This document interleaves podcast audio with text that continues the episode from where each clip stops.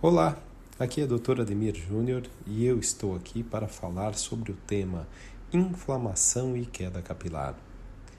A maioria das quedas capilares pode estar associada à inflamação. Pode ser que você não perceba isso se você é um paciente que sofre de queda capilar. A inflamação, ela pode se manifestar com sintomatologia como por exemplo coceira, desconforto, queimação, sensibilidade e até mesmo como dor do couro cabeludo. Por um outro lado, existem as inflamações silenciosas, inflamações que são apenas perceptíveis quando se olha e se avalia um couro cabeludo da maneira adequada.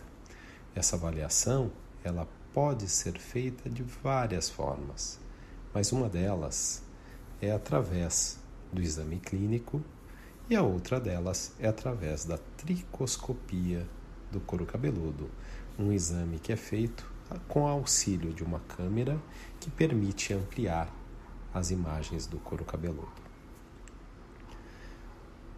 Das inflamações, ou melhor, das quedas de cabelo que podem estar associadas às inflamações, duas delas são quedas de cabelo que não provocam a destruição da estrutura folicular, ou seja, não provocam a destruição da raiz do cabelo.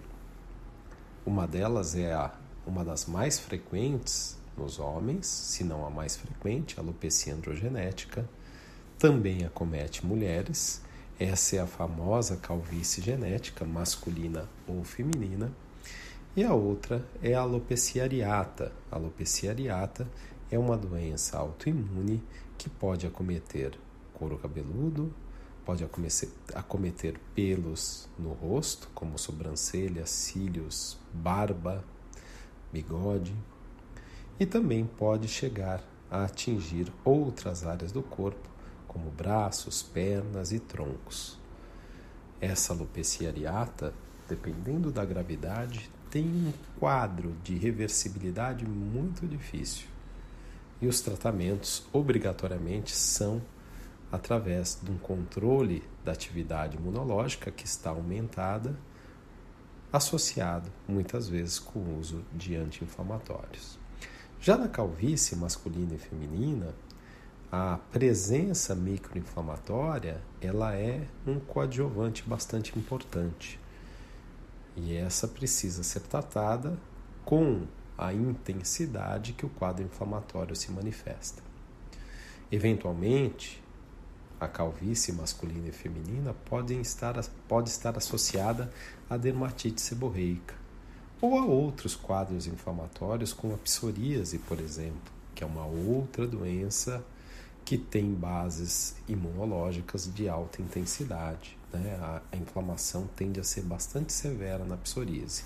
A psoríase, isoladamente, é muito difícil de promover queda, queda capilar, mas ela estando associada com uma outra doença, ela pode amplificar a inflamação que aquela doença provoca.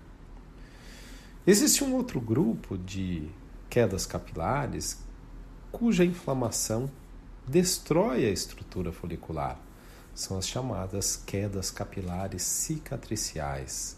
Essas quedas capilares cicatriciais são assim chamadas porque onde havia o folículo, a inflamação promove uma destruição de tal intensidade que o folículo é substituído por um tecido cicatricial, ou seja, onde havia uma raiz de cabelo, agora eu tenho uma cicatriz. Essas alopecias são de difícil manejo, difícil controle e, diferentemente da queda capilar genética, da calvície genética e da alopecia areata que eu citei previamente, essas alopecias são alopecias que a recuperação do cabelo é muito limitada. Onde existe comprometimento capilar por essas doenças, muitas vezes o cabelo não nasce mais. Eu vou citar aqui alguns exemplos dessas alopecias cicatriciais, cuja inflamação é muito intensa, muito severa é, e que podem ter é, causas absolutamente amplas, variadas e algumas delas até desconhecidas. O líquen plano pilar, a alopecia fibrosante frontal, o lúpus cutâneo, a pseudopelada de Brock, a foliculite decalvante, a celulite dissecante. Existem muitas doenças dentro desse prisma das alopecias inflamatórias cicatriciais.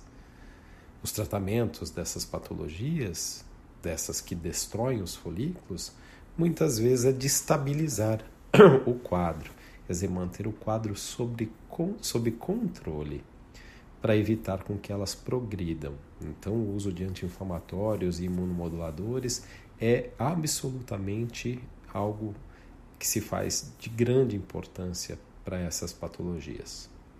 Fica aqui uma ressalva de que essa inflamação que destrói os folículos nas alopecias cicatriciais, ela tende a atuar de uma maneira mais severa numa área do folículo piloso chamado bulge.